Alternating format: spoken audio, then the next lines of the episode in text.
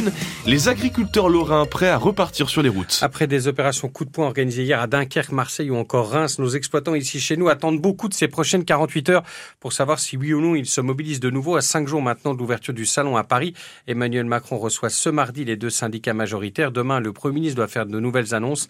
Il faudra du concret pour calmer une colère toujours aussi présente. Illustration à Manoncourt envers moi près de Nancy avec Tristan Barou. Aurélien Guillaume produit et vend sur place notamment de la volaille et du bœuf, une petite exploitation. On est un petit peu sous le poids de la réglementation au niveau euh, de nos différentes activités. Donc on a la réglementation d'éleveurs, hein, de cultivateurs pour les céréales, on a la réglementation d'employeurs pour son emploi des salariés, réglementation de l'abattoir, réglementation agroalimentaire. Donc on a énormément de choses à savoir. Des règles, dit-il, qui évoluent sans cesse. L'agriculteur a souvent peur de ne pas être aux normes. On aimerait bien avoir un accompagnement pour savoir ce que l'on doit faire, un soutien aussi euh, financier, parce que toutes ces mesures de prélèvement sur euh, bah voilà, les pots de cou pour les abattoirs, tout ça, les prélèvements salmonelles en élevage, ça a un coût, 150 euros par site, 200 euros par là, et à la fin de l'année, ça fait plusieurs milliers d'euros. Pour une petite structure comme la nôtre, qui font exclusivement de la vente directe, c'est très lourd cette charge. Ça se ressent sur le prix de vente de nos produits. Et, Lui porte un regard critique sur la suspension du plan Ecofito visant à réduire la part de pesticides dans les exploitations. La solution, c'est justement aider les agriculteurs à prendre en compte ces contraintes environnementales, de dangerosité de certains produits phyto. On les accompagne avec des moyens techniques,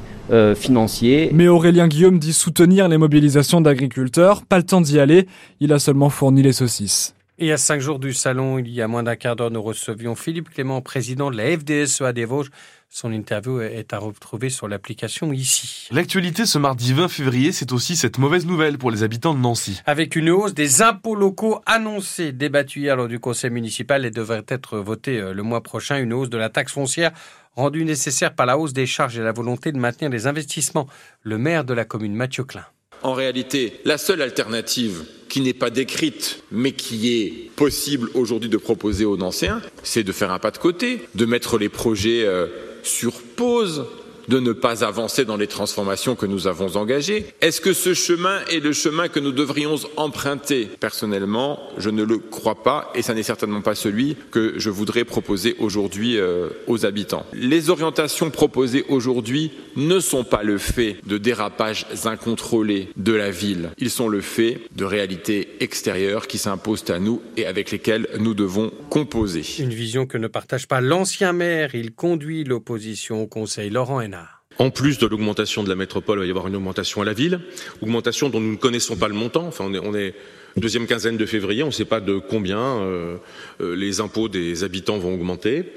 Ils savent pas, je dirais, à, quelle sauce ils vont être mangés. Beaucoup de questions se posent. Beaucoup des contribuables à la taxe foncière sont des gens modestes, voilà, sont des propriétaires, certes, mais avec euh, des revenus modestes. Donc à un moment donné, quand on parle du pouvoir d'achat des Lancéens et des Lancéens, moi je trouve qu'on n'est pas dans notre rôle d'amortisseur et de bouclier social euh, en augmentant euh, la fiscalité. Hier, lors du conseil municipal, il a été aussi question de l'avenir du cours Léopold, le projet de réaménagement sera présenté d'ici la fin de l'année, mais hier, un comité de 50 citoyens, après plusieurs réunions, a proposé qu'elle soit plus végétale, moins bétonnée par les parkings et avec moins de manèges lors de la foire attractive chaque mois d'avril.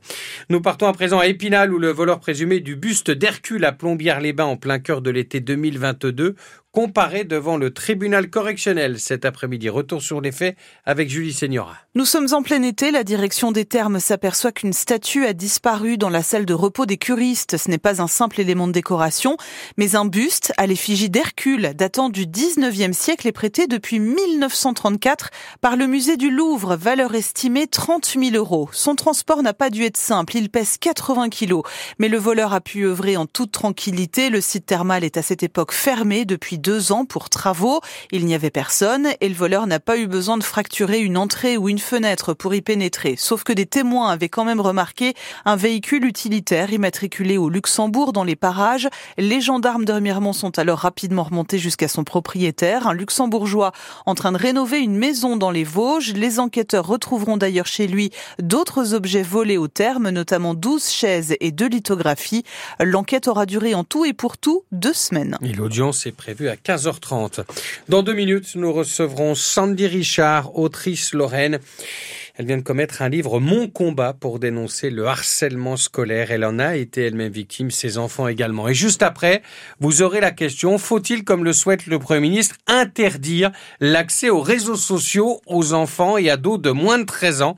Êtes-vous favorable en tant que parent à cette mesure radicale ou pour vous elle ne répondrait pas à la problématique notamment du harcèlement Êtes-vous pour ou contre ce verrou numérique? Vous nous donnez votre avis au 03 83 36 20 20. Comment faire face à la hausse du nombre d'enfants confiés à l'aide sociale à l'enfance? La ministre chargée de la question, Sarah El Haïry, était en visite en Meurthe-et-Moselle hier où l'on dispose de 1900 places pour accueillir les enfants les plus en, difficulté. Reportage de Marie Roussel dans le journal de 9h. La série noire pour la SNL. Avec une troisième blessure de longue durée alors que le club rêve en secret de retrouver le podium de la troisième division. Cette fois, Cédric Lieto, c'est Teddy Bourriot qui se retrouve sur le flanc. Rupture du ligament croisé antérieur du genou, il ne pourra pas rejouer cette année. C'est un gros coup dur. Bourriot, formé à Nantes et arrivé cet été du Puy, était l'un des titulaires de cette équipe de l'AS Nancy-Lorraine.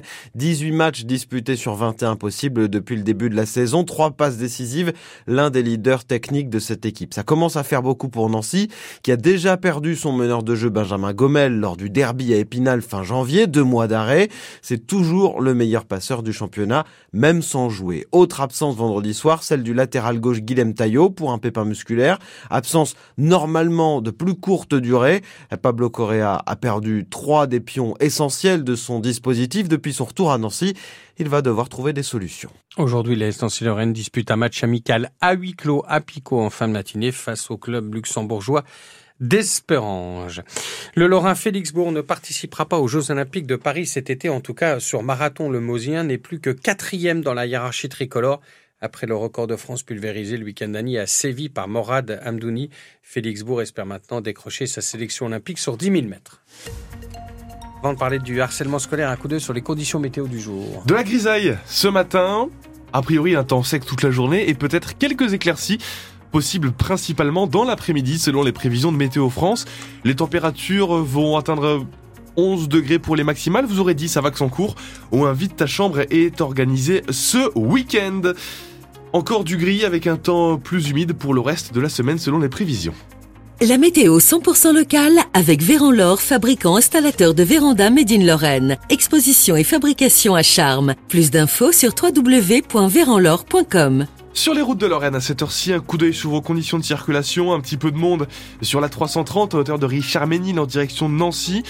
A priori, simplement dû à la densité du trafic. Pareil sur la 33 à hauteur de Saint-Nicolas-de-Port. Là aussi en direction de Nancy, quelques coups de frein mais simplement dû au trafic. Et comment ça se passe dans le Grand Nancy? Sébastien du PC Circulation de la métropole est avec nous. Bonjour Sébastien. Bonjour Xavier. En ce mardi, ça roule comment?